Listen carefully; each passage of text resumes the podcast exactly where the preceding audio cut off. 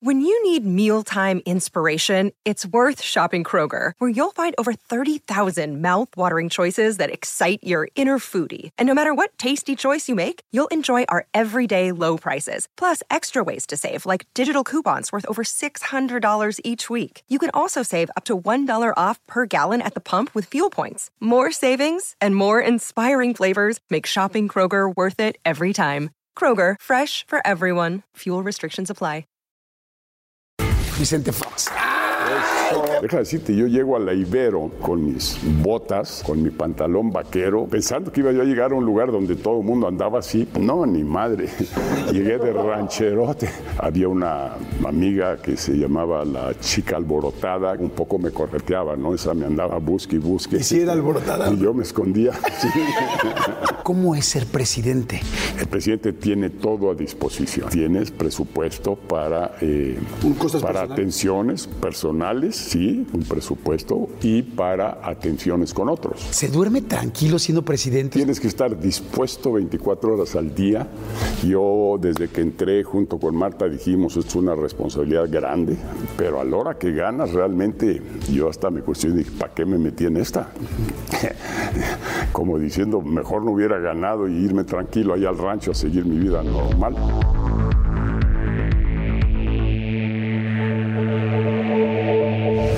Pues bueno, este es un episodio importantísimo. No saben lo emocionados y lo contentos que estamos. Estamos en el Hotel Hacienda San Cristóbal, donde antes fue el Rancho San Cristóbal, donde vivía eh, nuestro expresidente. Y, y la verdad es que me da muchísimo gusto poder platicar con él. Conocemos mucho, mucho de la vida política, de qué pasó, tal. Hay libros, hay documentos, hay un millón de cosas. Pero hoy quiero conocer a la persona, quiero conocerlo a él. Y estamos aquí con Vicente Fox. ¡Ay, qué bonito! ¡Bravo!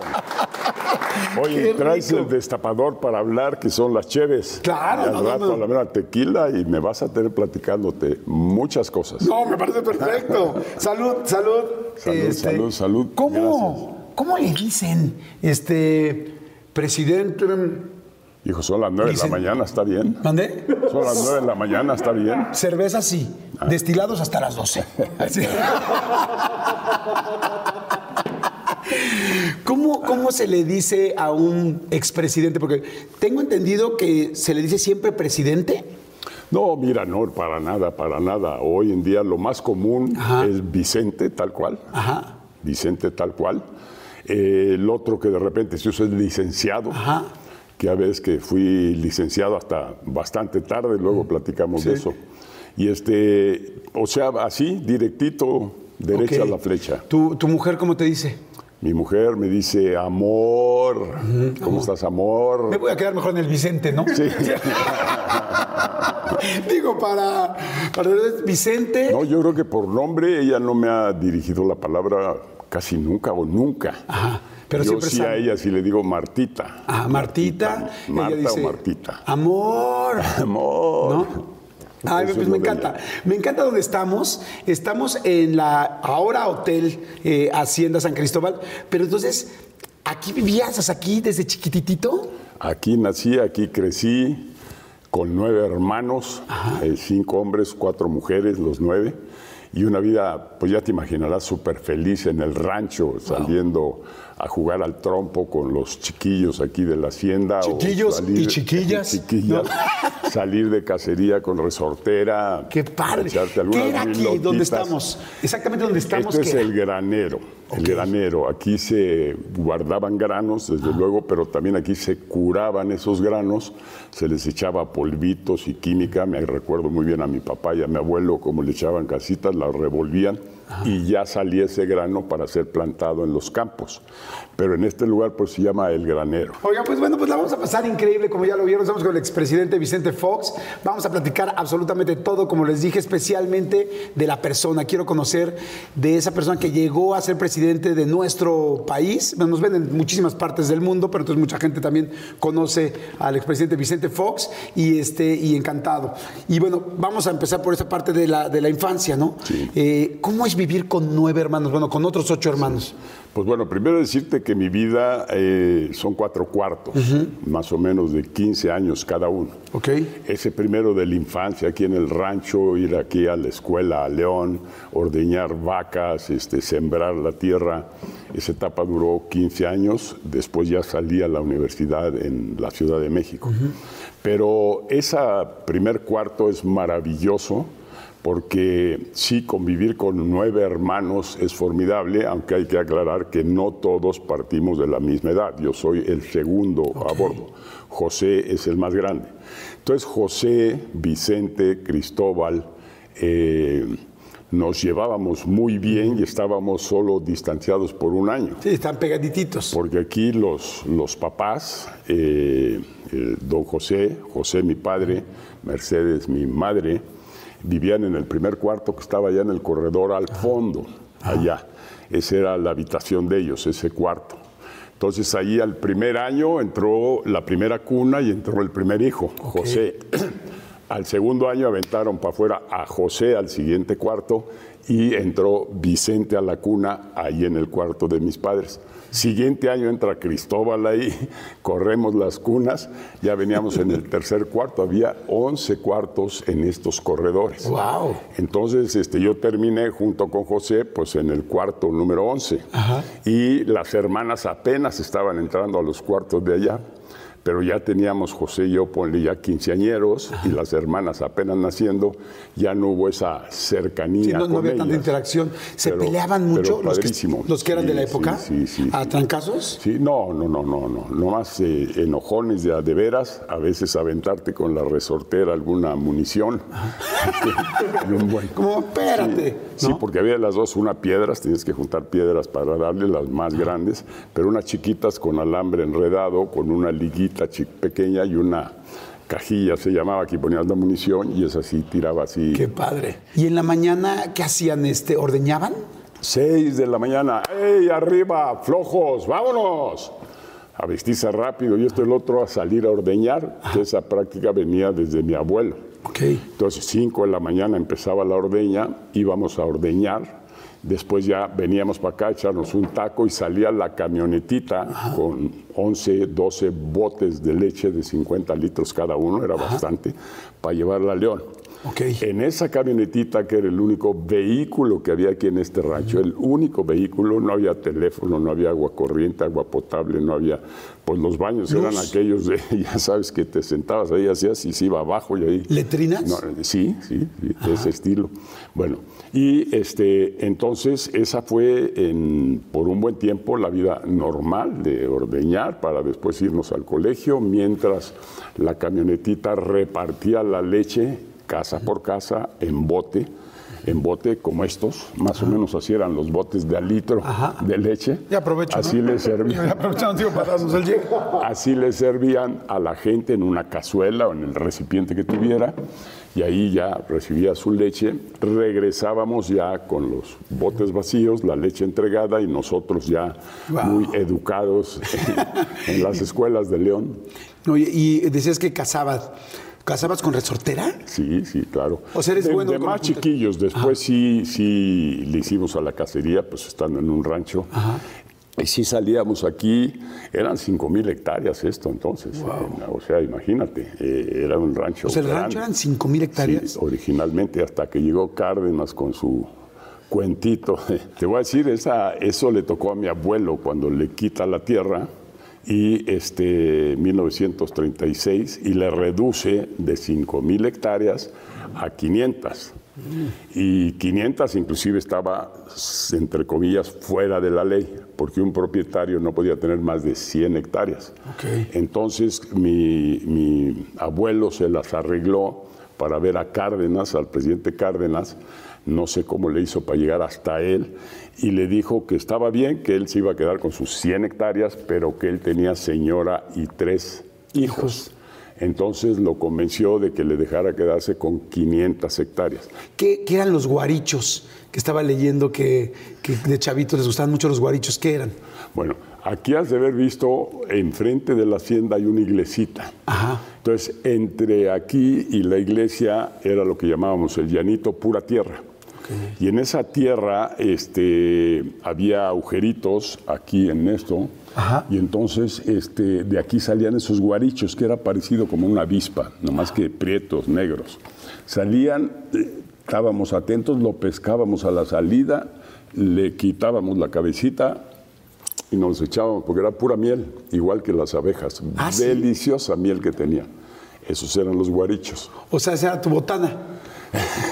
No, pues de chiquillos ahí parte era Claro. jugar al trompo, jugar a las canicas, este, que por cierto las canicas aquí eran de barro, Ajá, eh, para en los ranchos y eso, que eran las más baratas, no las de vidrio, esas mejorcitas. Y bueno, aquí jugábamos a la- las canicas con el trompo, con el yoyo, agarrar guarichos y a estar ahí pateando la pelota y demás. Qué padre. Ahora, me están diciendo que la hacienda tiene pues prácticamente 400, un poquito más de 400 años. Imagínense nada más de lo que estamos hablando. Documentados. ¿Eras miedoso? ¿Te pasó algo aquí alguna vez? Porque se debe de guardar muchas energías aquí. Sí. Bueno, yo creo que, que para todos, todos los que nos ven y cualquier persona, la familia es algo muy especial. Cuando estás con la familia, dentro de la familia y protegido por la familia, todo es seguridad.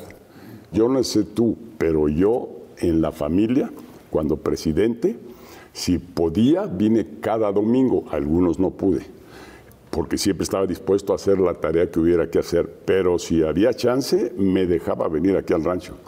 Y solo estar con los hermanos, con los papás, en su tiempo con el abuelo, bueno, yo regresaba lleno de energía y de fuerza allá a México a echarle otra vez a la presidencia todas las ganas y todo lo que era posible hacer. Oye, ahorita quiero llegar a esa parte, pero ¿se duerme tranquilo siendo presidente? O sea, ¿duermes con un teléfono rojo así al lado de...? Porque así se imagina uno, ¿no? Así como de, señor presidente, está habiendo un problema, o, o pasó tal en Estados Unidos, o hubo un huracán en México, o así. ¿Dormías tranquilo, no? ¿Si hay un teléfono al lado o no? Sí, sí tienes que estar dispuesto 24 horas al día, pero si te organizas, si formas un equipo, si delegas responsabilidad y autoridad, cada quien está atendiendo lo suyo y la verdad es que eh, la tarea de ser presidente no es tan complicada. Son las cosas que yo aprendí en negocios, que los políticos no aprenden, quieren hacer todo y ser todopoderosos y yo, yo, yo, y a nadie le sueltan eh, cuerda. ¿Y si había un teléfono al lado? Entonces, bueno, de- ya en mis tiempos fue prácticamente teléfono normal. Todavía existió el teléfono rojo en la oficina. O sea, ¿si había un rojo? Pero sí, ahí en la oficina, sí, claro. Ay, que era la comunicación interna entre secretarios y entre el gabinete. Pero en la cabaña de ahí de Los Pinos, donde vivimos Marta y yo felizmente, este, ahí pues, teléfono normal. Sí te digo que, que se presentaron ocasiones donde el domingo tuvo que salirle al toro. Pero en general siempre tenía yo un responsable. Hubo momentos de crisis que había que estar totalmente atentos terremotos que hubo, pequeños para mí, pero sí los de las grandes inundaciones en el sureste, ahí sí había que correr, irse a plantar ahí, ir a ayudarle a la gente en lo posible. Nunca le resuelves todo, pero la gente es muy generosa, te regresa mucho cariño cuando tú le das cariño.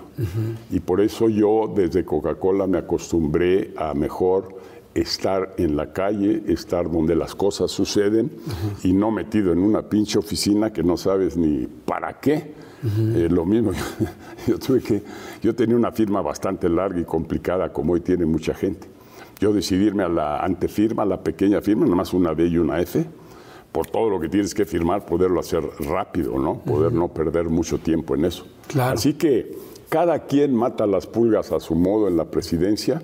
Yo desde que entré junto con Marta dijimos, esto es una responsabilidad grande, grande, sí estábamos, yo muy preocupado aquella vez en el Ángel, donde dije, ya, chingado, ya, ahora sí ya gané, ¿y ahora qué hago, maestro? Sí, porque eso fue el primero de diciembre, ¿no? Sí. Y el 2 de diciembre Ya de que levantarte gané, a ahora las qué "Güey, soy hago, man". presidente de este país. Entonces me dije, ¿qué hago? Pues lo primero, vámonos a ver a la, le dije a Marta, vamos a ver a la Virgencita de Guadalupe, vámonos a la Basílica, ese día primero.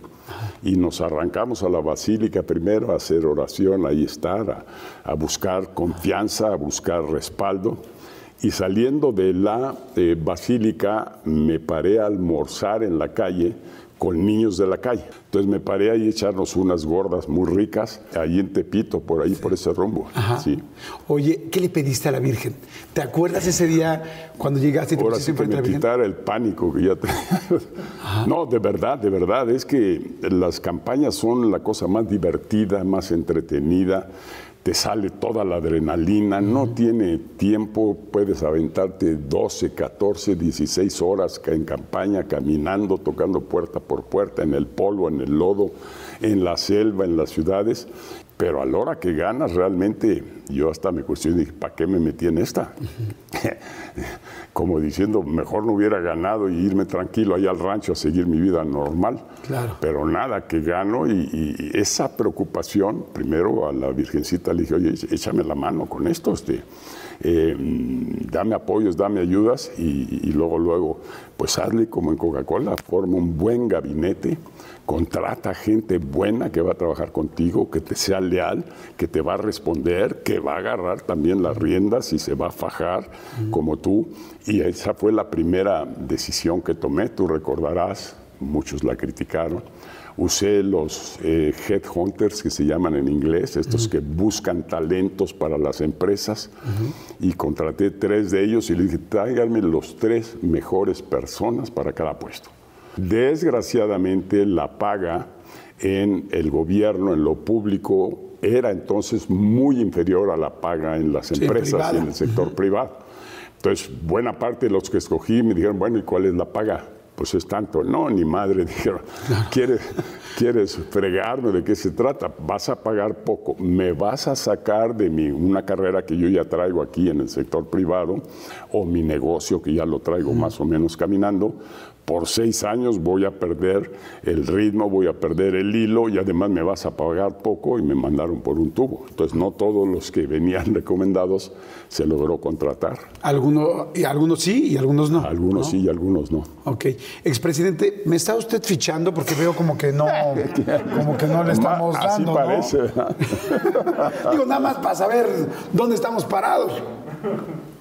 Las, las este, tepocatas y las víboras prietas que tanto decía en la campaña, ¿son de aquí? O sea, aquí afuera me puedo encontrar una víbora No, prieta. esos fueron dichos que armé yo ahí sobre la marcha. Este, fueron saliendo muchas. eh, este arroz ya se coció, que yo entraba en todos los cierres al final que veía yo aquellas multitudes ahí en los últimos días de campaña.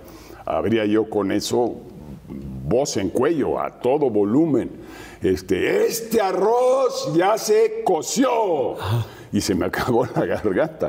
Y deja platicarte una pequeña anécdota. No coincidí en ningún meeting con, con otros candidatos de la oposición o de los otros partidos, más que en Acapulco con el ingeniero Cárdenas, con Cuauhtémoc, que la verdad es que ese es un personaje, tiene sus ideas de izquierda, muy bien eh, centradas, muy bien elaboradas. Es una persona digna de respeto y de apoyarse. Bueno, con él me tocó ese meeting allá en Acapulco, a pleno rayo del sol, 12 del día, temperatura 42, 44 grados. Ya íbamos para ahí. Y entonces yo dije, este canijo me lo voy a joder aquí, voy a hablar más fuerte que él, voy a dar más argumentos y le voy a ganar la partida en este meeting que compartimos. Entonces, este, entró primero él, lo llamaron primero a él, echó su rollito, ya ves, todo pausado, calmado, como era él, así, y yo entro con toda la furia que me daban los pulmones, que me daba la voz, la garganta, y aviento mi grito y se me apaga la voz, gallo. Totalmente. Y no salía nada, no salía voz, maestro. Y yo te aseguro que eran más los nervios que el calor y el sol y, y el grito que eché, los nervios de siempre Cuauhtémoc que impone, ¿eh? es una persona que impone y gana respeto.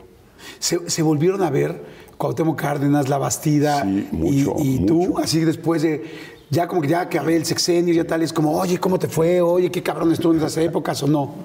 Deja decirte, este, íbamos compitiendo, Cuauhtémoc y tu servidor, por quién, quién era el que iba a llegar.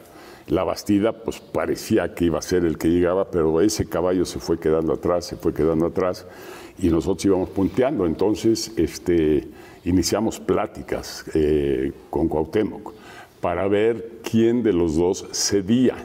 Y formábamos una sola candidatura en cualquiera de los dos. Ok. Yo le hice esa propuesta. Y por supuesto digo, bueno, perfecto, entonces me vas a apoyar, yo voy a hacer ese candidato. Dije, no, no, espérate, soy yo, te vine a proponer porque soy yo el que va a ir y tú me apoyas y vamos juntos y seguro la ganamos, seguro la ganamos. Pues no, la discusión fue larga, muchas reuniones, muchas eh, eh, entrevistas, muchos uh, intercambios, pero finalmente nada, no, no se pudo hacer esa. Hubiera sido bueno, aunque al final ganamos, pero quizás se hubiera logrado una mayoría mucho más contundente, porque yo fui un presidente de minoría. ¿Qué quiere decir esto? Que yo no tenía mayoría en el Congreso era, era más fuerte la oposición ahí. Entonces, cada presupuesto, cada peso, yo tenía que ir al Congreso y me lo votaban y me lo bateaban para afuera y no salía y no salía. Si hubiéramos ganado juntos, yo creo que hubiéramos tenido mayoría en el Congreso, mayoría en el Senado y la presidencia de la República. Eso es lo que pudimos haber hecho Cuauhtémoc Cárdenas y yo, pero nos ganó el egoísmo a los dos. A los no dos. fuimos generosos. Oye, Vicente, ¿dónde se juntan? O sea, yo no me puedo imaginar a los dos candidatos que todo el mundo estamos viendo que se están matando, se juntan en los pinos, se juntan en un restaurante, en un privado, en la casa, de vente a la casa o cómo. En este caso ¿Dónde fue se en juntaron? casa de él. Ah, en la casa de él. de él. Yo concurría ahí a su casa. Bueno, ni siquiera de él, de su mamá. Ah. Ella es la que nos abrió las puertas ahí y nos permitió platicar, muchas pláticas, ¿eh? no creas que una sola, muchas. Hacía de vente a casa de mi mamá. Sí, sí, sí. Ah, ah, así es, ahí es. qué interesante. Ahí, ahí estuvimos este, en esas pláticas muy enriquecedoras, muy ilustrativas para mí. Aprendí a, a entender el tema de la distribución del ingreso, el tema del compromiso social, que yo traía, ¿eh? yo traía porque yo tengo una educación jesuita. Me regreso un poco, bueno, la infancia, ya me platicaste aquí en el rancho, la, este, la- las vacas, la ordeñada y todo lo que conllevaba, este, pero luego empieza la adolescencia. Estuviste en escuela de puros hombres, ¿no? Jesuitas Jesuitas, hombres, puro- sí. puros hombres. Este, ¿Eras con las niñas ligador? ¿Eras aventado? ¿Cómo eras? Fui siempre muy inhibido, muy introvertido toda mi vida, toda mi vida. ¿Novias de chavito, no? Este, no, hasta ya, digamos, los 18 años. Deja de decirte, yo llego a la Ibero. Ajá. La Ibero en aquel entonces, todavía sigue un poco, era la Universidad de los Ricos. Bueno, yo llegué ahí con mis botas, con mi pantalón vaquero, pensando que iba yo a llegar a un lugar donde todo el mundo andaba así, porque así andábamos acá en León. No, ni madre. Llegué de rancherote. Pero si llevas unas botas las más chingonas, ¿no? Sí, eso sí. No, bueno, en aquel entonces no había para las de avestruz o las de cocodrilo, no, no, eran Pero llegaste tú de botas, de, jeans a la Ibero. ¿y a luego? la Ibero, pues sí, pues este, todo otra vez cohibido yo por ahí. El chiste ayer era ir a la cafetería a echarle el ojo a las chavas, estaban todas por ahí. Había una amiga que se llamaba la chica alborotada, que todo el mundo la conocía, no era muy guapa, tenía muy buena presencia. Esa un poco me correteaba, ¿no? Esa me andaba busque y busque. ¿Y si era alborotada? Y yo me escondía. sí. Pero, pero de ella le agarré el modo en ese, en ese lugar, en la calzada Zaragoza. Era una universidad muy, muy compacta, muy bonita, eh, con poca gente, todos nos conocíamos con todos. Y ahí pues bajaba uno a jugar dominó a la hora de, las, eh, de los eh, breaks entre clase y clase, pero nos picamos y nos seguíamos, ¿no? Oye, Yo pero tú tenía- echabas ojo yo a las mujeres, porque me imagino, imagínense venir después de escuela de puros hombres, hombres, hombres. ¿La primera vez que estudiaste con mujeres fue en la universidad? Sí, sí, sí. ¿No te volvías su- loquito? No, sí, sí, bueno. sí, pero no, porque traía como el freno puesto. Te digo, muy, muy corto con, con, Con las chavas. Eso fue hasta Coca-Cola, ya ahí eh, que salgo de la universidad, y antes de, de- de terminar la universidad, no había hecho la tesis, me agarro una chamba en Coca-Cola que me súper encantó. Porque primero me contrató Ford. y Ford me pidió ir de traje y corbata. El primer dije, ni madre, esto no es para mí. Les aguanté tres días y renuncié a Ford tres días después, ¿Y luego? al corporativo Ford, y me contrató Coca-Cola. Ok. ¿Coca-Cola de qué te contrató? De, de Canchanchan, de plano, de Canchanchan. Eh, Aquí está tu uniforme café, tu letrero de Coca-Cola. Y, este, y a darle, maestro, en la ruta a vender Coca-Colas. O sea, tú por manejabas yo manejaba y supervisaba así las y repartías las cocas. Sí, señor, y cargaba yo las cajas. Era bastante bueno porque tenía yo muy buen cuerpo. Yo me echaba dos cajas así, una encima de la otra, de 24 botellas, una arriba de la otra. Iba y las bajaba ahí en el changarro, las ponía sobre el mostrador. ¿Cuánto se va a llevar, ceñito? Pues no, mire, usted ya pasó Pepsi aquí, ya no tengo dinero para pagarle. ¿Cómo chingas que ya pasó Pepsi aquí? ¿Cómo? Si estoy viniendo a ¿Quién las trae? a ¿Cuauhtémoc las Cárdenas? ¡No! Sí. Este, no, pues hoy no hay lana. Chin, señito, mire, tengo que cargar estas cajas de, pues ni modo, lléveselas. Lléveselas porque no tengo dinero para pagarle. Ah, aprendí una lección, dije. Entonces, este pequeño abarrotero tiene poco dinero, entonces quien lo visita más seguido va a agarrar más de ese dinero. Entonces de ahí inventamos en Coca-Cola pasar a visitas diarias, diario ir a ver a cada detallista, en este caso estos changarritos, y este, tratar de venderlos. Varios de esos días no te compraban nada, pero estar ahí diario, diario, diario, los 10, 20 pesitos que tenía ese changarrito te los compraba a ti. Ok. Y luego, pues metías tu caja al refrigerador para que estuviera fría y deliciosa la Coca-Cola. Nomás que llegaba el de Pepsi, te sacaba tus botellas del refrigerador y metía las de él.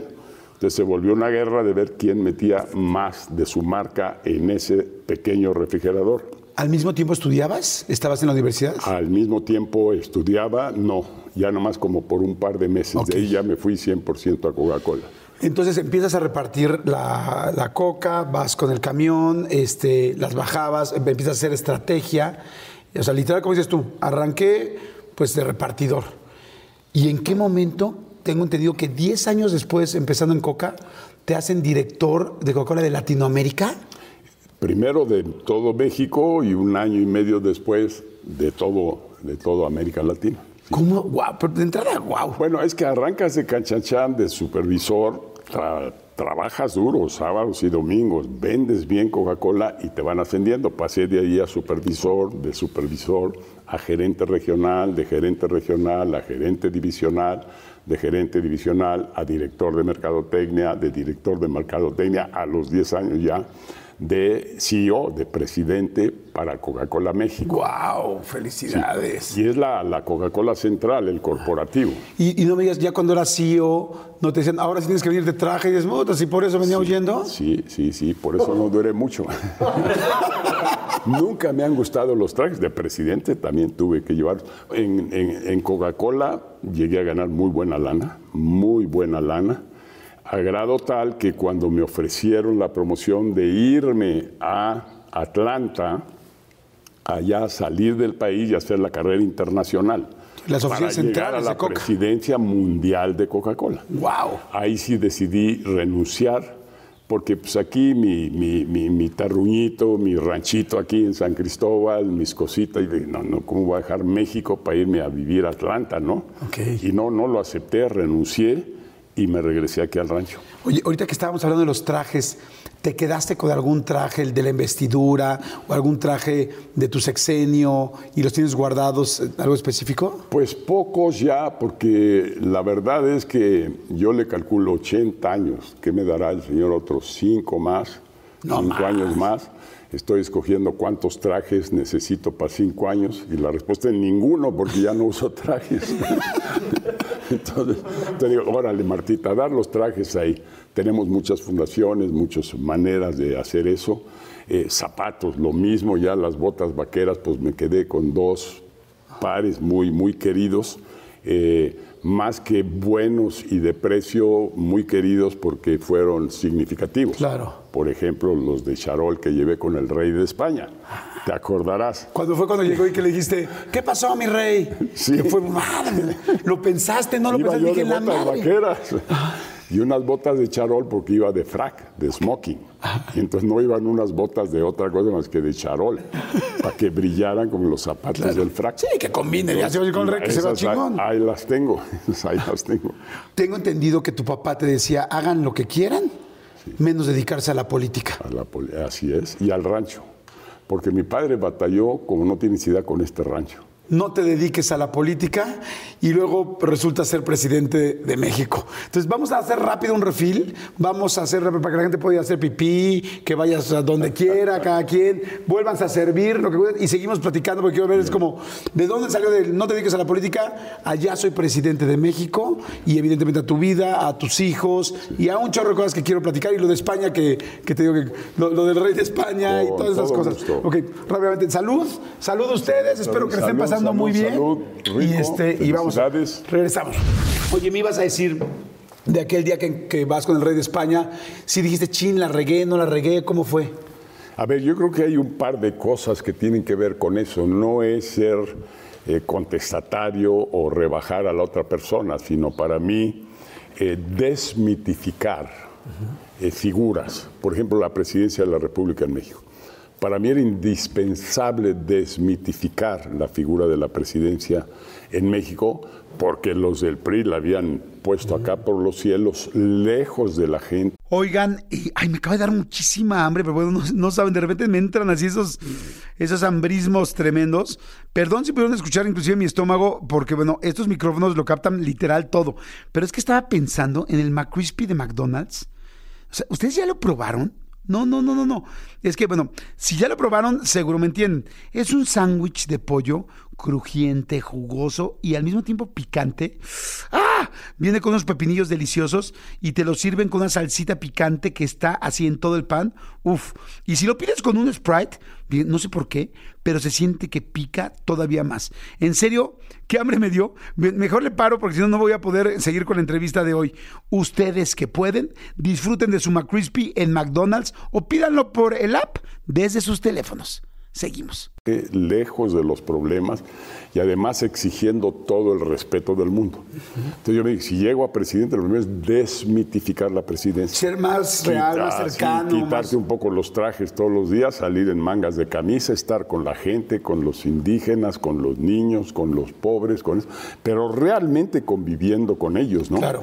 Desmitificar presidencia de la República y segundo, sí, hacerla así en corto, como estamos tú y yo, para poder decir las cosas y no con un escritorio de por medio o con una barrera. Entonces eh, lográbamos buenas comunicaciones.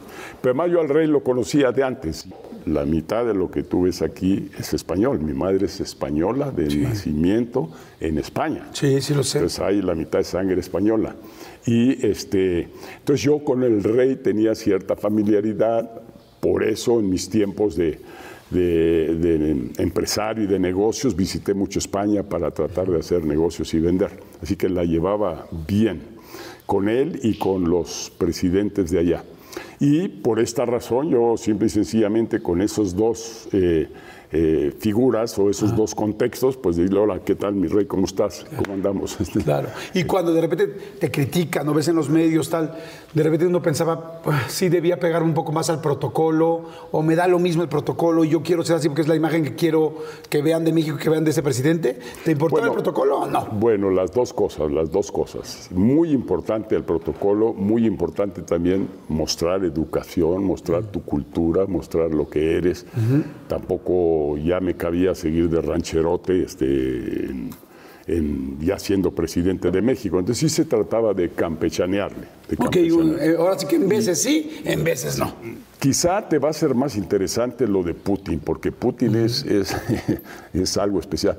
Le entré con las mismas características que acá con el rey, pero ahí él sí me ganó la partida, porque cuando vamos al Kremlin nos invita él a Marta y a mí a quedarnos a dormir en el Kremlin, que ese es un privilegio que muy poca gente tiene. Aquello allá adentro es increíble, tienes cinco veces los palacios de Versalles con el mismo glamour, con el mismo oro, con la misma espectacularidad. Bueno, el tal Putin nos citamos a las 10 de la mañana, después de habernos hospedado la noche anterior, eh, nos citamos a las 10 de la mañana, yo llego puntualito con toda mi pequeña comitiva Sí, con séquito, entre empresarios y, y políticos. Total, 10 de la mañana, Putin, tocamos ahí con la secretaria, nos reportamos y nos dice, siéntese aquí un momento, los va a recibir enseguida el señor Putin.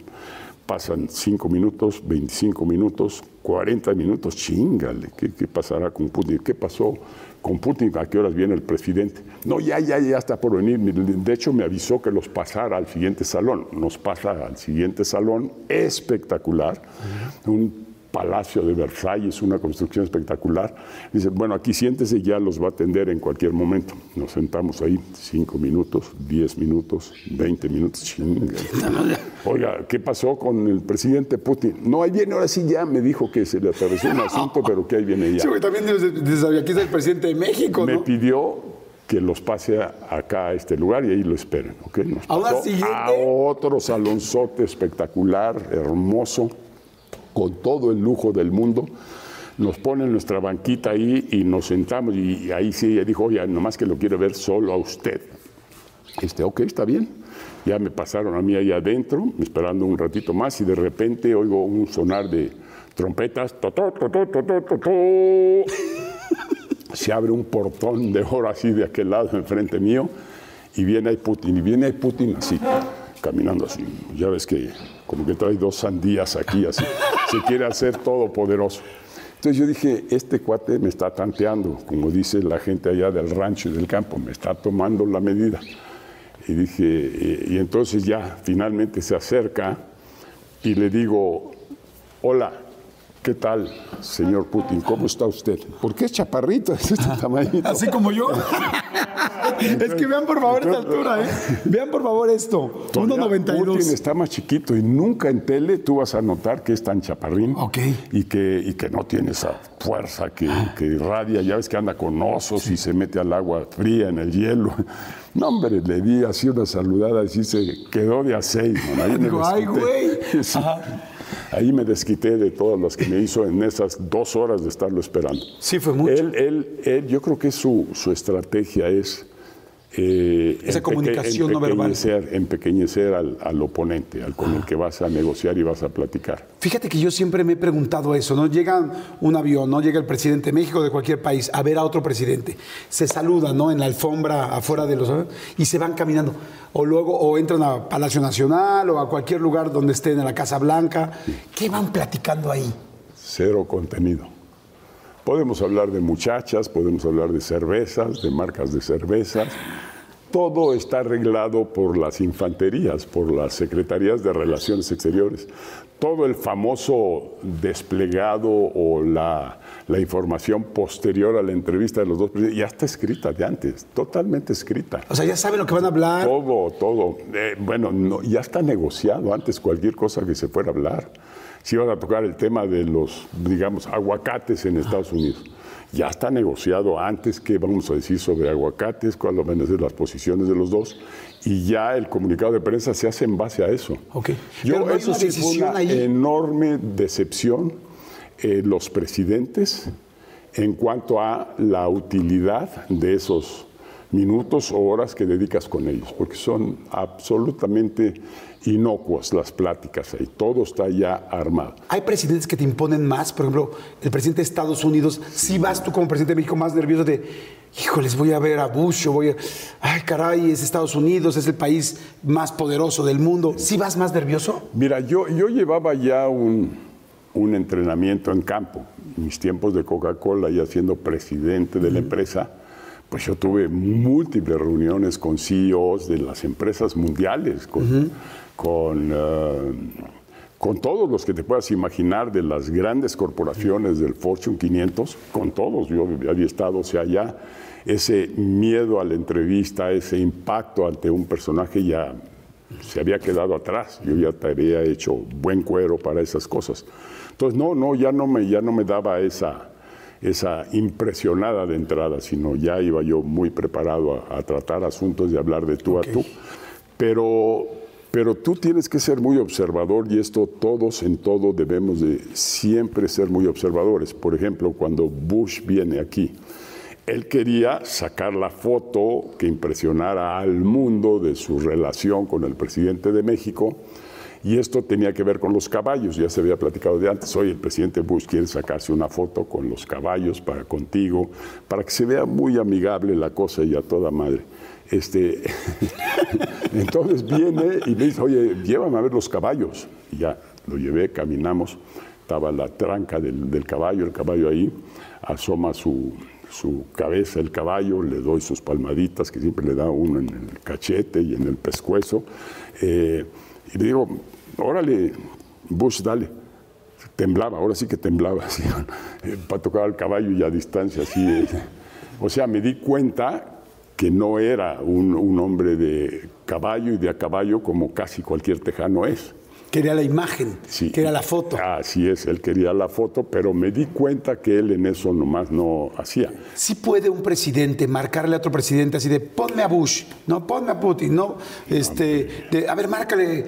Y, y hay un, un lenguaje en corto de, oye, cabrón, hijo, estoy bien preocupado por este rollo, este, ¿tú cómo lo ves? ¿Sí hay ese rollo o no? Sí lo hay, pero no de esa manera. O sea, ah, tienes que hacerlo por agenda.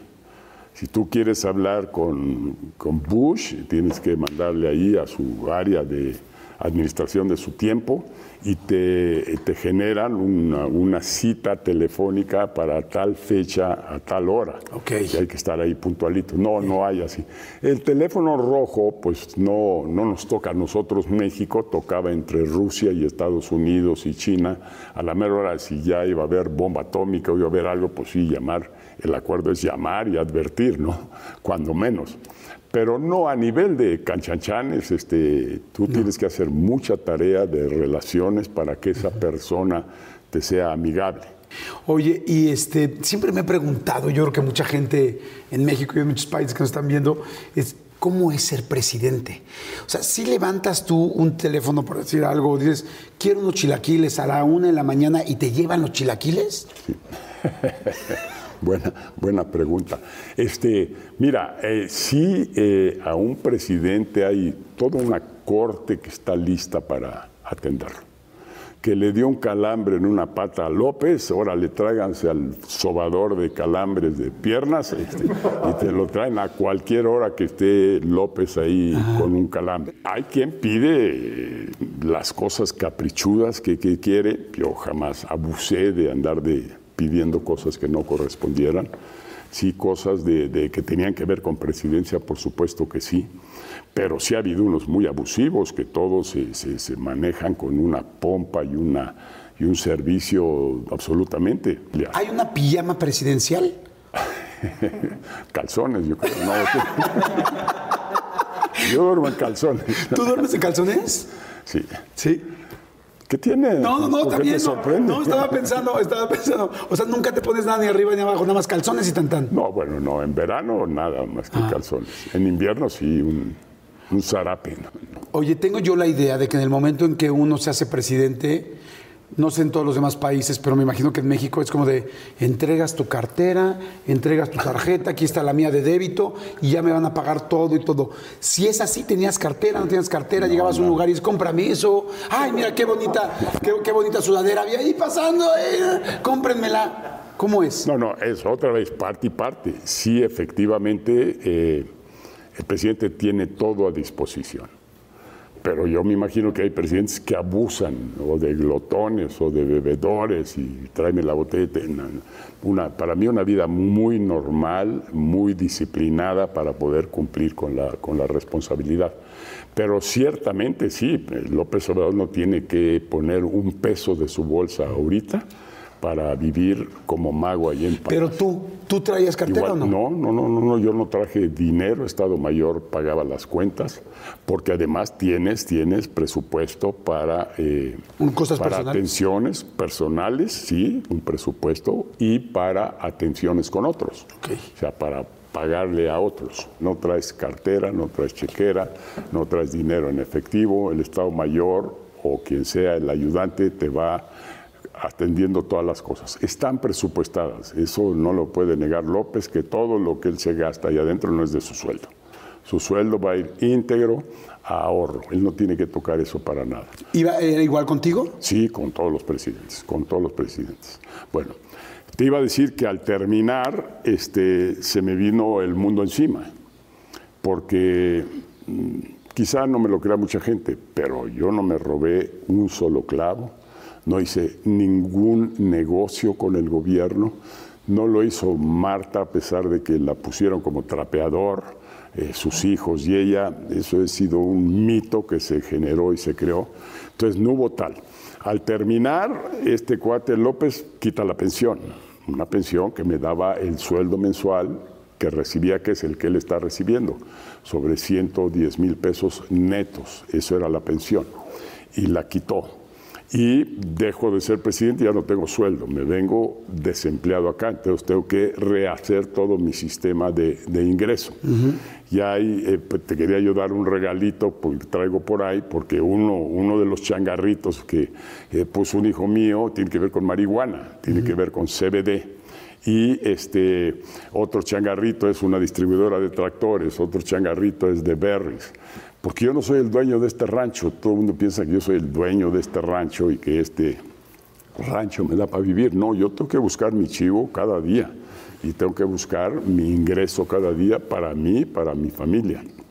Entonces, sí cambió radicalmente mi vida en ese sentido mis conferencias que yo di, y no me espanta decirlo, al principio eh, cobraba yo 200 mil dólares por una conferencia de una hora. Después se me bajó a 100 mil dólares, después a 50 mil dólares, después a 25 mil dólares, después a 10 mil. ¿En cuánto me dejas hoy, si te compro tres? Hoy tengo que pagar, hoy tengo que pagar para que me den conferencia. Bueno, todo eso no es eh, cosas, faltas de ética ni nada que se le parezca, es, es que ¿Cómo sobrevivo? un presidente, así es, si no agarraste dinero de ahí, tienes que generar tus recursos de ahí para adelante. Eh, presidentes como Cedillo pues están en consejos de administración de grandes empresas americanas.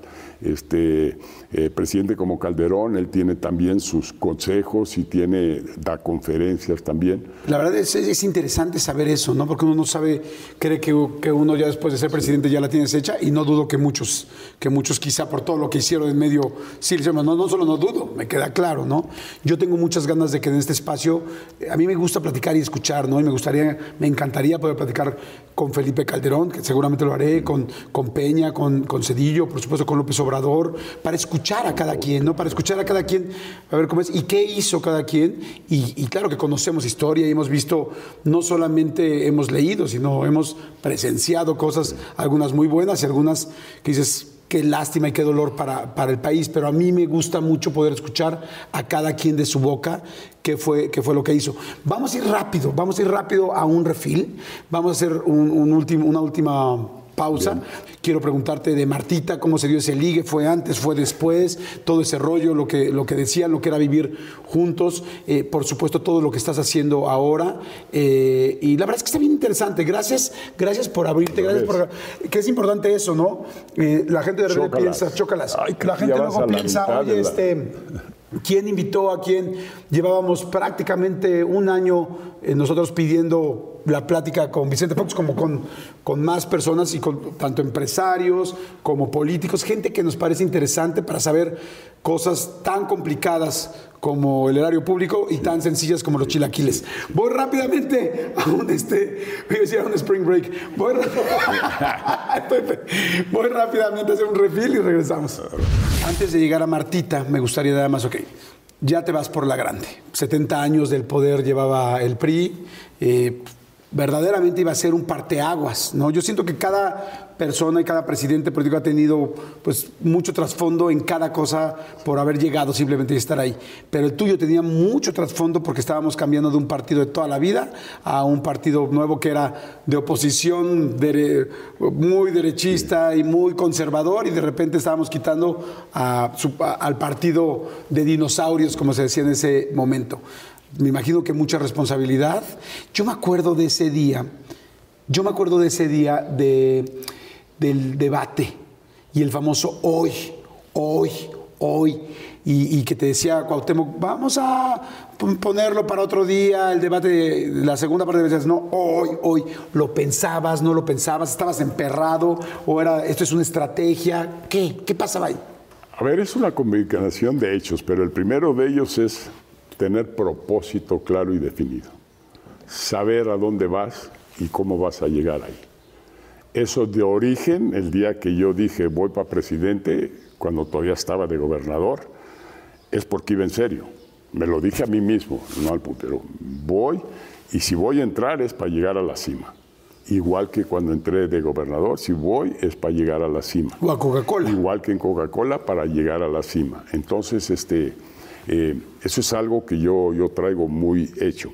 Y es lo que enseñamos aquí en liderazgo. Es decir, todas, todos, ustedes y cada uno de nosotros fuimos dotados y donados con ese gran atributo que es el liderazgo. Propónganse una cosa con seriedad y la van a lograr. Y por eso ese día decías, ahorita lo resolvemos, estoy seguro. O sea, no era una estrategia, era una actitud. De, en el momento sí era ser contestatario y mantenerme en mi línea. No, nunca supuse en ese momento que iba a ser tal éxito, al revés, parecía tal derrota. Sí, porque luego lo agarraste de, de grito los de campaña. Medios la tomaron, los medios la tomaron como una derrota ese día que sucedió. Al otro día que se convierte en el hoy, hoy, hoy, entonces sale la gente a clasificarte como tiene carácter, tiene fortaleza, sabe lo que quiere hacer, sabe a dónde va. Cuando el día anterior dijeran es un autoritario, porque está mandando a Cuauhtémoc a- al carajo, o porque está haciendo esto. Eh, o sea, cambió la opinión pública y los medios de comunicación tuvieron mucho vuelta. que ver con eso. ¿Cómo, ¿Cómo dormiste esa noche? Esa noche llegas a tu casa, este, después del hoy, hoy, hoy, y sientes que te tiran mala onda, no- sin saber que al otro día se iba a voltear a favor, y no dices, en la torre me No, equivoqué. pero sucedió un evento de enfriamiento inmediato posterior, porque al estar en el hoy, hoy, hoy, yo dije hoy, y me dije a mí mismo, cuando ya se pararon los dos y se fueron, dije, ¿y ahora qué chingados hago? Entonces me agarré ahí, creo que fue a TV Azteca, y le dije, oye, dame, dame un espacio hoy en la noche y hago un debate con una silla, con dos sillas vacías y yo ahí solo. Fue una mala idea. Resultó muy pobretón eso, no, no, ya no sirvió. Entonces, eso me llevó hasta las 11, 12 de la noche. Entonces llegué a casa uno, ya enfriado, de, la fuerza y la adrenalina anterior a esta cosa que no funcionó y así me lo dijeron mis gentes que estuvieron ahí y pues a dormir ya no con el gusto del triunfo de esto. Al otro día amanecer y ver las ocho columnas con el hoy, hoy, hoy, ya. Levantó, lo empecé a usar ese día que había meeting, no me acuerdo dónde, ya hice hoy, hoy, y la gente aplaudía y se te entregaba y eh, se volvió ya Claro. la frase. Empieza, bueno, va toda, evidentemente toda la campaña, este, de repente, no, no de repente, sino tú lo vas viendo, me imagino, en las encuestas, ganas y de repente, no me quiero imaginar lo que es, soy el primer presidente después de 70 años que está cambiando y qué expectativas hay sobre mí y lo que tengo que lograr. ¿Cómo te sentías después del primero de diciembre? El mismísimo día de la elección yo no estaba seguro que iba a ganar o que había ganado. Ah, no sabía, no estabas 100%. Nada. Hasta hacia la una de la tarde, Marta se las agendió, agenció para estar muy en contacto con el secretario de, de Cedillo, con Liébano. Entonces se hablaban a cada rato sobre los temas de la campaña. El estaba muy atento y, Marta estaba también en la, jugada. Entonces, hacia la una de la tarde, en conversación entre ellos dos, le dice el a, Marta, creo que ya ganaron, ¿eh? A la una de la tarde más o menos. O sea, Cedillo ya a la una más o menos sabía que habíamos ganado, no con seguridad. Pasaron después y hacia las 3 de la tarde eh, otro telefonazo, oye, ya le hicieron. Y a las 5 de la tarde sí ya dijo, ya ganaron, ustedes ya se la llevaron y el presidente va a salir al aire a las 8 de la noche, no sé qué horas por ahí, a, a decirle al país, ganó Fox, y a, y a tranquilizar al país, porque sí había mucha idea de que el PRI a la mera se rebelaba, los dinosaurios no iban a dejar ir el manjar tan fácilmente. Y Cedillo, muy valiente, muy democrático, salió, cantó la ranchera a las 8 de la noche y dijo a todo el mundo, ganó Fox. Entonces ya no hubo pataleos, ya no hubo el relajo. Y Cedillo pagó el precio, porque en el PRI prácticamente lo desahuciaron. Y ya ves que Cedillo ha tenido ya una vida fuera del PRI totalmente. ¿Viste después otra vez a Cedillo así de, ya acabando todo esto, vamos a echarnos unas chelas? Sí, sí hubo tres reuniones de entrega-recepción, tres reuniones. No en la casa de la mamá de Muy serias, muy serias. no, no, ahí en Los Pinos, en la oficina de Cedillo, que tenía una oficina muy austera él. Y no, no era un tipo de festejo, de cheve o de, de nada, muy, muy serio siempre en todo su trato. No, fueron conversaciones realmente al grano, a ver cómo iba a ser la transición, eh, cómo iban a suceder las cosas y la entrega, recepción. Dijo, está abierto el gobierno, vete en cada secretaría, obtén toda la información que quieras. Yo, yo me acuerdo de esas épocas, a mí, pues bueno, como todos los mexicanos me han tocado varios sexenios, y a mí, conforme a la edad que tengo, me tocó crecer con varios hijos de presidentes. Algunos de ellos los conocía, algunos, algunos de oídas y algunos cercanos. ¿Hablaste tú con tus hijos? Oigan, a ver, no quiero una batifiesta como la de tales hijos, no quiero tal rollo como los del otro presidente. A ver, a ver, ¿el pedo va a estar así? ¿Qué les dijiste? Mira, mira, la única plática más formal de alguna manera fue con Cristina, que es la más grande. Porque Cristina uh, de repente se hizo a la idea en su cabeza que ella pudiera ir al DIF. Lo porque que sí era les dije, no vienen. Primera dama, porque sí, no, no, estabas casado. No había, no había esposa, exactamente. O sea, tenía razón en estar pensando así, pero yo tapé toda posibilidad de que estuvieran en gobierno. Les dije, busquen qué van a hacer. Paulina dijo, oye, yo quiero irme a Italia, a esto, al otro. Eh, Cristina su plan y los otros dos hijos aquí en León a meterse al rancho y hacer. Entonces, no, no, claramente desde el primer día quedó eso fuera. Sí, ellos eh, me ofrecieron todo su apoyo y en todo lo que pudieran hacer para que yo pudiera funcionar. Pues dije, nomás denme amor, estén cerca y háganme sentir seguro y con eso, con eso tengo. ¿Y les dijiste, pórtense bien? ¿Porque van a estar en el ojo de todo el mundo o no? Este, pues no andaban con gran buen comportamiento, como, como todos hijos a la hora que entran a, la edad de, de la adolescencia. De la adolescencia se vuelve complicado, se vuelve complicado. Este, eh, pero yo me era muy difícil ser un padre educador cuando había sido un padre que había abandonado a sus hijos, que no les había dado el tiempo. Yo me iba a campaña y no los veía, los mandé a vivir aquí con mis papás, no les gustó mucho este, eh, a dos de ellos. Luego, cuando estuvimos en el gobierno de Guanajuato, ellos estaban en la escuela acá en León, tampoco los podía yo ver o no los veía yo mucho. Yo creo que uno se equivoca, pero a la mera hora no hay alternativa que cuando tienes una responsabilidad de ese tamaño vas a tener que abandonar muchas otras cosas, muchas otras responsabilidades en amor, en esposa, en familia, vas a tener que abandonar, no hay de otra.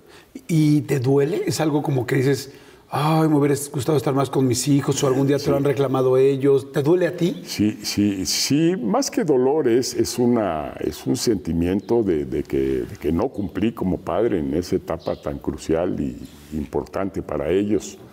Este, eh, sí, claramente lo tengo eso y como te digo, hoy estoy a la carrera reponiendo lo más que puedo aquello.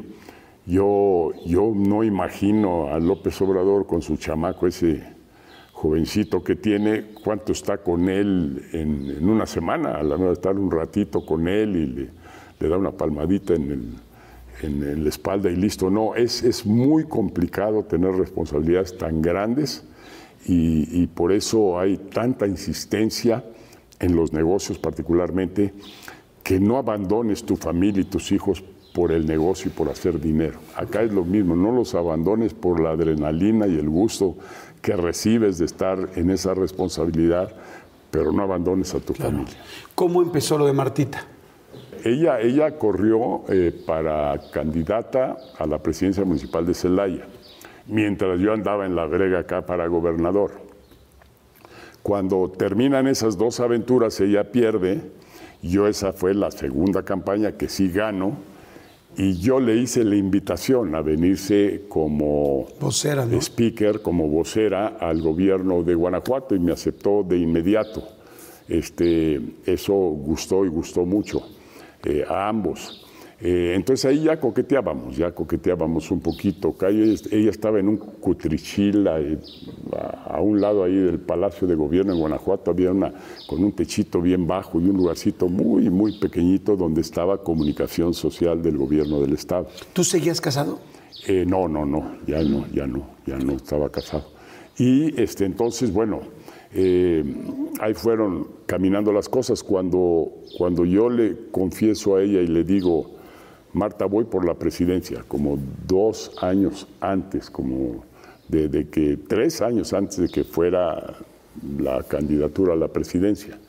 Eh, voy por la presidencia, voy a empezar a trabajar desde ahora, voy a dejar el gobierno del Estado y me voy a ir a, a esto. Y eh, así se hicieron las cosas, dejé el gobierno del Estado, quedó ahí Ramón Martín Huerta y este, empecé en ese momento que yo dije que renunciaba y me iba, ella dijo, pues yo renuncio y me voy también. Y digo, sí le hice yo un gran agradecimiento sin estarme olfateando, que a la mera hora ella también traía ya el, piquetito del zancudo del amor. el piquetito del zancudo del amor. Que ya lo traía Así te decía. mi zancudo, mi zancudo. Renuncia para una aventura que estaba muy lejos claro, no sabía qué iba a convertir en realidad. O sea, ella deja su carrera y lo que estaba haciendo, igual que yo, renuncio a la gobernatura y vámonos a, una, a una carrera este, eh, por la presidencia de la República. Así que arriesgaba mucho y sin embargo ella fue la primera. Nadie más del gobierno del Estado dijo, oye, nos vamos contigo a ver cómo te ayudamos. O sea, creyó en ti. Eh, creyó en mí y arriesgó todo por mí en ese, en ese dicho. Ok. Y entonces empiezan, Martita y tú, ya había un coqueteo muy previo, tres años antes. Cuando entras, cuando, cuando ya eh, tomas posesión como presidente, ¿ustedes ya eran pareja? Este, a ver, te voy a decir cosas sin decirlas para que tú interpretes. Perfecto, háblame entre No, bueno, andábamos en la campaña los dos, registrados en el mismo hotel, los dos, eh, cada día de la semana, los siete días de la semana. Lo que no te voy a decir es quién tocó a la puerta del cuarto del otro por primera vez, porque siempre eh, estaban dos cuartos. ¿Y les tocaban Nadie se enteraba qué pasaba a través de esos dos cuartos. ¿La final del food o las mejores alteraciones? ¿Tu primera cita o tus primeras herramientas para instalar frenos? ver la temporada completa del nuevo show o videos de cómo reparar autos. Bueno, cuando eres fanático de los autos, la opción es obvia, súper obvia. Fíjense, con más de 122 millones de piezas para consentir a tu carro favorito, puedes asegurar que tu carro siempre funcione perfectamente bien. Juegos de frenos, turbocargadores, luces LED, juegos de escapes, defensas, racks para el techo o motores. Ya sea que te guste la velocidad, la potencia o el estilo, eBay Motors tiene todo lo necesario para tu carro favorito. Además, a estos precios, quemas llantas y no dinero. Y con Guaranteed Fit de eBay, te aseguras que la pieza le cree perfectamente a tu carro a la primera. O si no, se te devuelve tu dinero. Mantén vivo ese espíritu de ride or die en ebaymotors.com. ¿Eran cuartos comunicados? O sea, había una puertita. Inclusive eso hasta la presidencia de la República ya estando el presidente ahí en Los Pinos, pues Martita decidió que ella quería vivir en Los Pinos. Eh, no había una oferta de por medio y dije, ay, cabrón, así ya me agarraron. Así como cuando le dicen, oye, pues siempre sí me quedo en tu casa, pero los próximos dos años. Sí. Y ya este, luego nos aventamos ahí las bodas muy... Yo, yo odio fiestas, ¿no? Por ejemplo, ahorita todo mundo está friegue y friegue que a los 80 años tengo que hacer una fiesta. Yo digo, no, yo me voy con mis hijos a ver dónde me escondo, pero no hay fiesta. Y llamadas y llamadas, tienes que hacer fiesta a 80 años. Bueno, lo mismo pasa en las bodas, en la civil y en la, y en la religiosa. Entonces, para pasar el trago amargo, le dije a Martita cuatro días antes, seis días antes, oye, ¿por qué nos casamos el día 2 de julio por lo civil? ¿Dónde? Qué padre, ¿eh? ¿Es tu cumpleaños? Ajá. ¿Dónde? Qué padre está eso, a todo dar, este, órale. Y dije, pues nos vamos a casar aquí en la cabaña. En Los Pinos. va a venir un notario, un, como se llaman estos cuates, y nos va a casar aquí. Oye, ¿y a quién vamos a invitar? No sé tú, pero yo de mi familia, pues nomás a, a, mis hermanos, que es lo que tengo, este, nadie más. Y vinieron dos hermanos nomás. ¿Y tú qué? Pues también vino un hijo o dos hijos de ella. Y con seis gentes, ocho a las ocho de la mañana, estando el presidente Aznar en México en visita oficial, este, nos casamos ahí por lo civil a las ocho de la mañana. En la mañana cuando... Sí, y echamos un el brindis con español- champán a las ocho de la mañana. Oye, esto, no manches, si me has dejado mal, ¿eh? Y este, entonces, bueno, así fue esa boda O sea, repentina. 8 de la mañana, este, por el 2 civil, de julio, sí, ¿se puso ahí algo especial? pues eh, un trajecito civil, ahora sí que no, no Ah, nada para el día. Sí, para Porque además venía el rey de España, estaba aquí, el rey de España, el presidente de España, perdón. Bueno, y la otra un día se nos ocurre, bueno, no nos hemos casado por la iglesia, carajo, cañón, sí, cierto. Eh, y dije que, bueno, y pues ya estamos por lo civil. No, pero yo creo que hay que casarnos.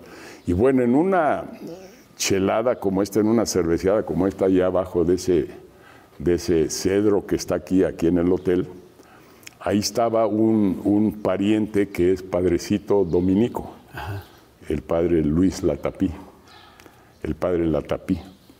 Y estábamos ahí en el tequila y la cheve y esto y el otro, y estábamos platicando del vestido de novia de mi mamá, que está ahí en la sala, ¿lo has visto? Ahí ya está. lo vi, está precioso. Y estábamos platicando ahí y, y de repente digo yo, bueno, ¿y por qué no nos casamos ahorita, Martita, aquí? Así en caliente. Por religioso, aquí está el padre, ahí está el vestido de novia de mi mamá. Sí. Y no estaban más que tres personas en esa mesa. Y el padrecito se animó, no pidió permiso. Ah, no, sí dijo, oye, pero necesito permiso de la mitra o de no sé quién, ¿cómo le llaman ahí? Escalones para arriba. Dijo, Marta, yo te lo arreglo ahorita. le dijo al, al padre Latapí y entonces dijo, y agarra el teléfono Marta y le habla al, al- al cardenal ahí en México, cuatísimo, el cardenal... ¿cómo ¿Es Norberto? No. Norberto. Oye, Norberto, este, aquí tenemos un padrecito y Vicente y yo estamos con ganas de casarnos, ¿nos autorizas? No, pues Sí, Martita en échale. frega, digo, ahorita lo organizo. ¿Ya quieres hoy? Vámonos, ¿no? Lo que sí no se puso el vestido ese de mi mamá porque se está descarapelando, ya el vestido necesita alguna fumigada, pero ya tiene 100 años ese vestido, no sé cuántos. Y este, pero ya ahí fue la boda eh, religiosa, luego ya le avisamos a toda la linda que ya, que ya nos habíamos Oye, casado. durante mucho tiempo tuvieron que, man- que mantener secrecía de este asunto, aunque quizá era un secreto a voces Ah. la gente cercana. O sea, de que ya tenían una relación, me refiero. Sí, sí, sí. Bueno, se fue descubriendo poco a poco, pero como siempre pasa, el último que se entera es uno. Ok. No, la gente se fue enterando en esas, eh, pues ya todo el mundo decía, oye, eh, dos cuartos en, en el mismo hotel, a la misma hora de Pegados, campaña, con campo, con con- Y pues, bueno, el Estado ma- Mayor te ponía un, un soldadito en un cuarto y un soldadito en la puerta del otro, y pues yo creo que ellos empezaron a chismear. Sí, a darse Como cuenta. te digo, quién tocaba en la puerta de quién y cómo ¿Y por qué no pedían cuartos con, con Pues sí, fuimos- comunicados para que nada más se pasaran? Pues casi no hay, casi Oye, tus hijos, porque Ana Cristina ya estaba grande, no te dijo, yo no me quiero que te acompañó cases. bastante en campaña, bastante.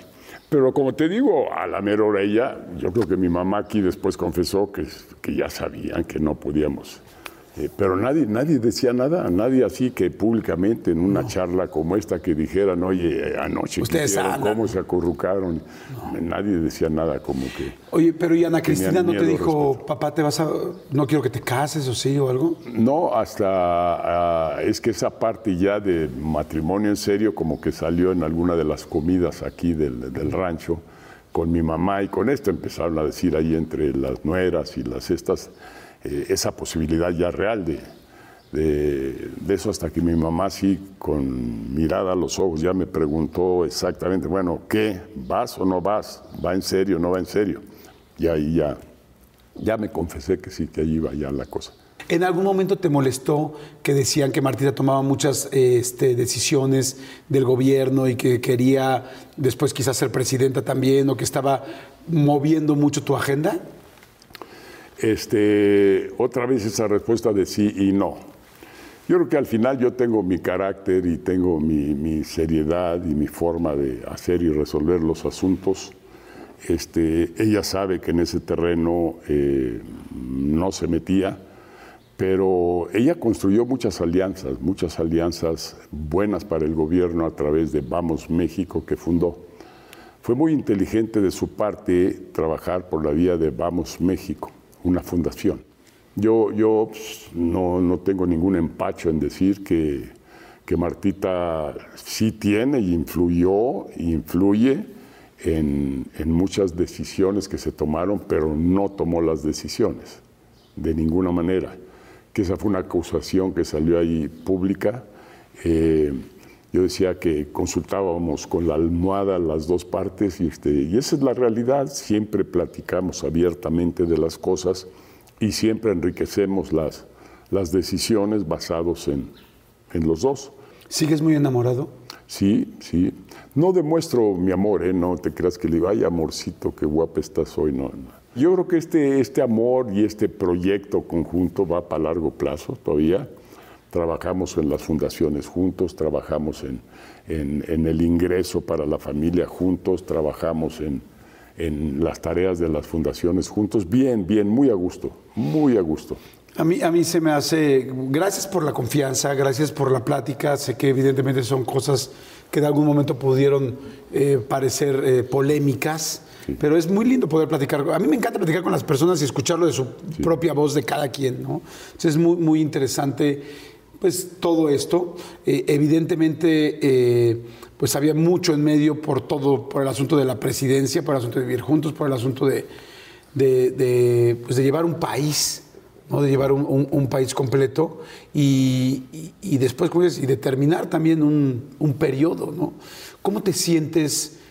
después de haber sido presidente? ¿Te sientes orgulloso, te sientes contento, te sientes como me hubiera faltado esto, tal? Más, más allá de hablar de resultados o no, porque cada, ahora sí que cada presidente tiene sus resultados y sus propios datos, pero tú cómo te sientes Yo como persona?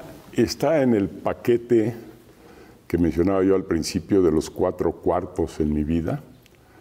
Y yo creo que esto es algo que cada uno tenemos que hacer, estar contentos con lo que estamos haciendo en ese momento, escoger bien, escogí bien que me gustaba el rancho, que me gustaba estar aquí, eh, que me gustaba estudiar, aunque no era muy estudioso. Y ese primer cuarto lo disfruté, me equipó con muchas cosas que me han servido para navegar a lo largo de la vida. Entonces todo eso eh, lo disfruté. Segundo cuarto es en Coca-Cola. Yo disfruté ahí como enano mi trabajo en Coca-Cola, de andar a bordo de ruta, andar en, casas de mala nota en Zamora o en Morelia o en cualquier lugar y irme a la parranda el día que había que ir a la parranda o trabajar de lunes a domingo cuando había que trabajar de lunes a domingo.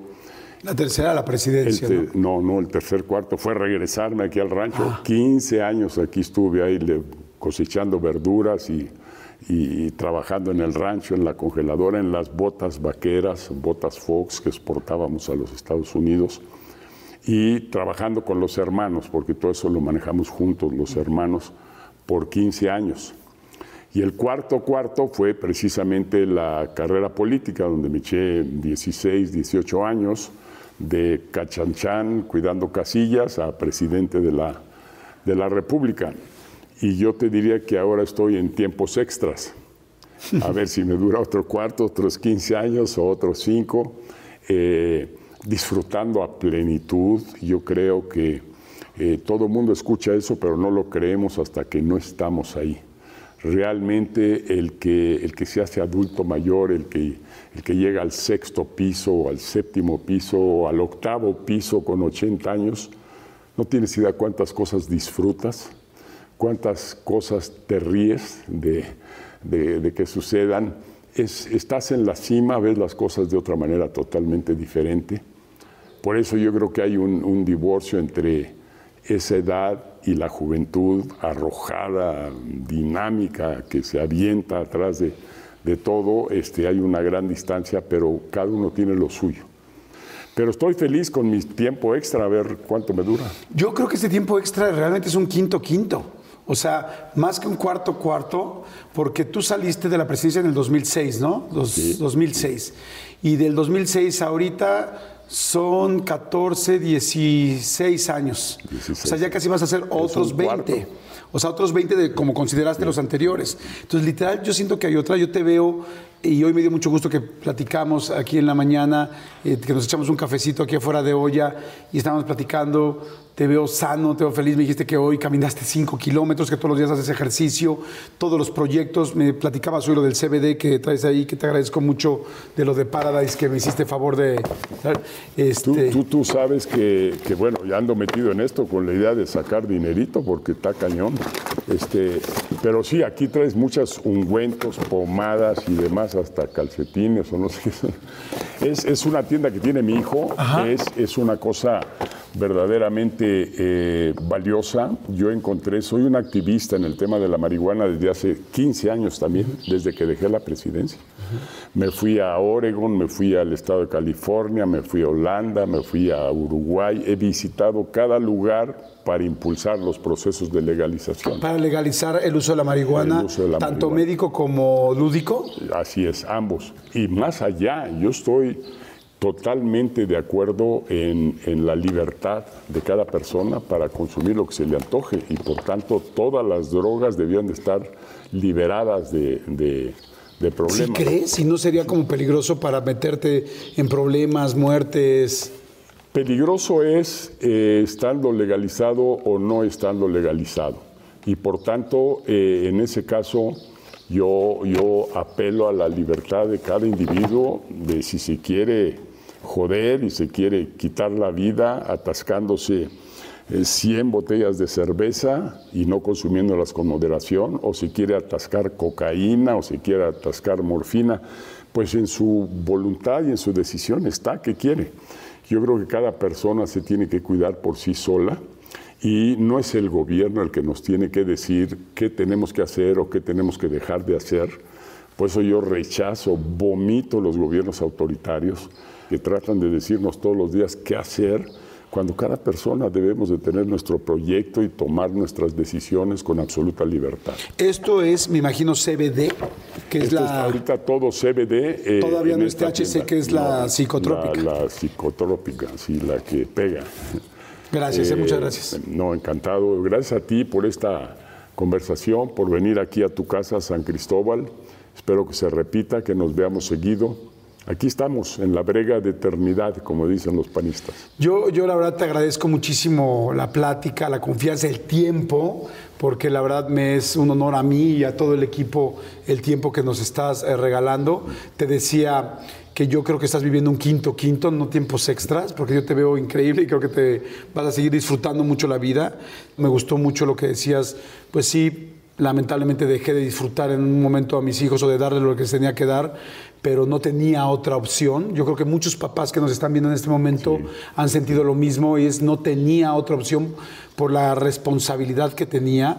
Y, y te agradezco mucho eso y me da mucho gusto que te esté yendo bien, que tengas nuevos negocios, las fundaciones, que ahora este, esta hacienda a la cual eh, nosotros te pedimos la entrevista, como se la voy a pedir a todas las personas que pueda, que me parezca que tienen cosas muy interesantes que aprenderles. Yo soy el primero que aprende en estas entrevistas y agradezco muchísimo. Para mí es una gran oportunidad poder estar con una persona que, pues que, que no solamente fue presidente de México, sino con todo lo que me has contado, ¿no? Desde tener nueve hermanos más y cómo aprender a lidiar con eso. Para mí eso ya es aprendizaje, pero yo estoy seguro que hay muchos papás que ahorita se identificaron con eso. Es como, a mí me hubiera gustado estar más con mis hijos, pero no podía. Una mamá soltera que no podía. Ándale, o sea, ándale. era o les doy de comer o estoy con ellos todo el día. Entonces, ¿cómo hago, no? Entonces, te agradezco muchísimo eso. Eh, eh, me da mucho gusto que estés tan feliz. Me da mucho gusto que estés en pareja.